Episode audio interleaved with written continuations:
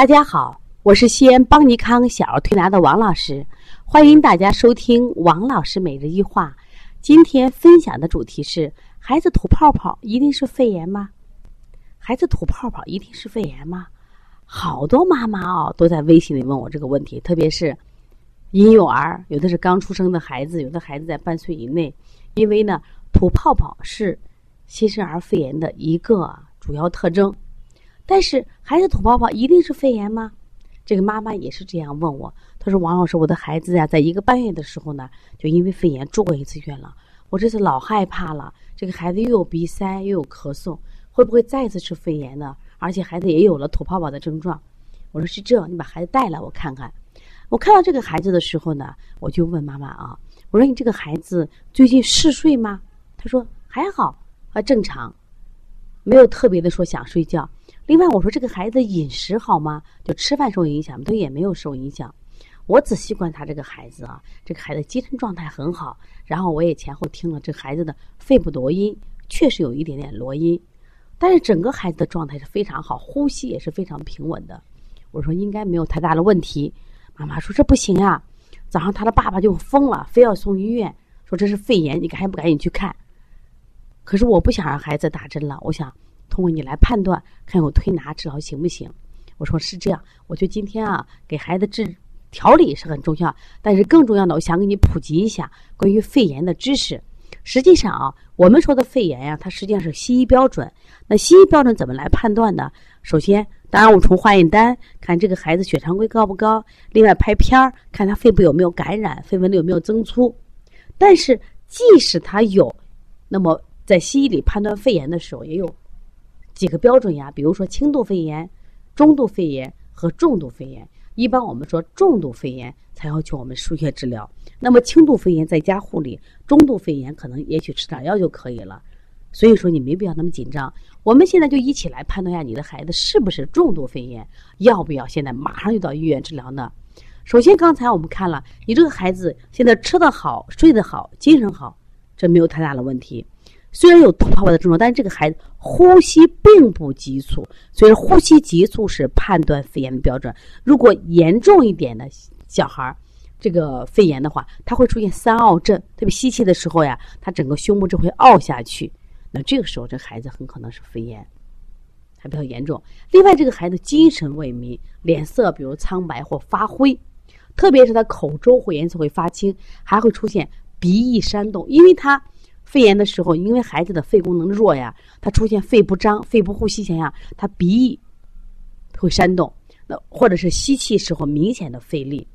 另外，他咳嗽很频繁，还有的孩子还伴有发烧。我说，就目前的话，我说你的孩子没有这些症状呀。我说，你现在需要做的事情是观察。那我们再来分析一下，为什么这个孩子五个半月内会出现两次这种咳嗽、鼻塞症状呢？因为我们都知道呀，说孩子在半岁内一般不易生病，不易生病的主要原因是什么呀？就是妈妈母乳里的免疫物质会给孩子起到一种防御作用。但是孩子过了半岁以后容易生病，可是这个孩子目前在五个半月呀，问题出在哪里？那我就仔细跟妈妈沟通。妈妈说我出息，我这个出生啊，这个孩子的实际上是顺产，母乳喂养都没有问题，但这个孩子湿疹很严重。我说湿疹也很严重，在西医里面，他就是一个敏感体质，所以敏感体质的孩子就比较弱。中医里面讲正气不足呀，他比较弱，弱的孩子容易什么呀？咱们说受到风寒暑湿燥火的侵袭，就很容易受到自然界呀，包括妈妈母乳的这种影响，比如吃不对啦，或受寒了，或者哥哥他有个哥哥，是不是哥哥比如感冒的去影响？我说就目前来说，你可能只能算一个上呼吸道的感染。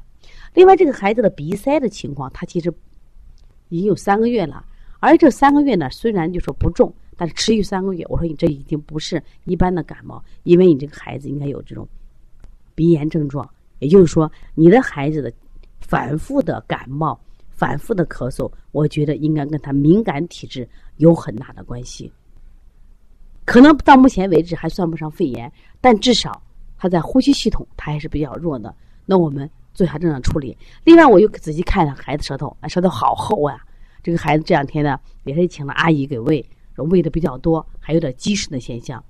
我说你的孩子应该有既有积食，还有外感，目前呢，只要算肺炎，按西医的标准，也只能算什么呀？上呼吸道感染的轻度肺炎，算不上，我觉得他算不上肺炎。那么你可以仔细观察，如果这个孩子后续比如说出现了呼吸急促、精神萎靡、口中发青，那才是肺炎，才需要到医院治疗。那现在呢，干什么呀？先给孩子做一下消食、清热、解表的。我说你坚持做三五天，就有很大的改善。孩子有时间，比如说吐泡泡的话，比如说他是一个肺炎的一个症状，但是呢，如果你不注意护理的话，可能就加重。我从今天开始，你就要关注，不要只慌。哎呀，咋办？咋办？呀，怎么办？啊，肺炎了要命的。我说你不要这样子。我们很多时候的肺炎，实际上都是我们家长的过度紧张导致了过度治疗。所以我分享这个案例的时候，希望大家知道啊，这个呢，孩子吐泡泡不一定都是肺炎，所以要想判断他肺炎，必须结合其他一些的症状：呼吸、及精神、饮食、嗜睡、鼻翼是否煽动、咳嗽是否加剧。我想这才是对孩子真正的爱。所以妈妈们只有不断的去学习，掌握更多的方法，我想才能避免孩子过度治疗。如果你也有这样的问题，可以咨询王老师，加王老师的微信幺八零九二五四八八二九。我希望我能帮到你。另外呢，在三月二十六号，我们邦尼康将举行第二届技术论坛。这次论坛其实主要论题就论坛的是咳嗽。其实咳嗽是中医的说法，在西医里边就说是肺炎。那么什么肺炎呢？就是我们说的肺炎咳嗽，还有这个支气管啊支气管肺炎咳嗽，还有这个支原体肺炎咳嗽，还有一个现在比较麻烦的。反复缠绵不愈的过敏性咳嗽，我们在这个论坛会上就教大家如何去识别论识别肺炎肺炎，然后用正确的方法来处理，教给妈妈正确的预防方法，教给同学们正确及时的解决的方案。另外呢，你看现在的孩子为什么得肺炎多呢？功能太弱了，就呼吸功能太弱了。因此呢，我们又研发了邦尼康普拉提呼吸训练法，在这个论坛上，我们也全面向妈妈。和同行们展示。另外，给出四天的时间，大家来培训。说希望大家三月二十六号一定要来。另外呢，如果你想学妈妈班，邦尼康为大家准备了小儿推拿基础班，这是网络直播加录播的方式学习的，所以很多妈妈是外地的可以学。还有为同行开设的小儿推拿辩证提高班，还有开店班。如果你爱小儿推拿，你就来学习吧。希望我们通过不断的学习，掌握更多的中医育儿和推拿知识。其实你发现中医真的很好，我们通过中医可以改变我们生命中很多的不健康的习惯和这个良好的养生习惯，可以建啊建立一个良好的养生习惯。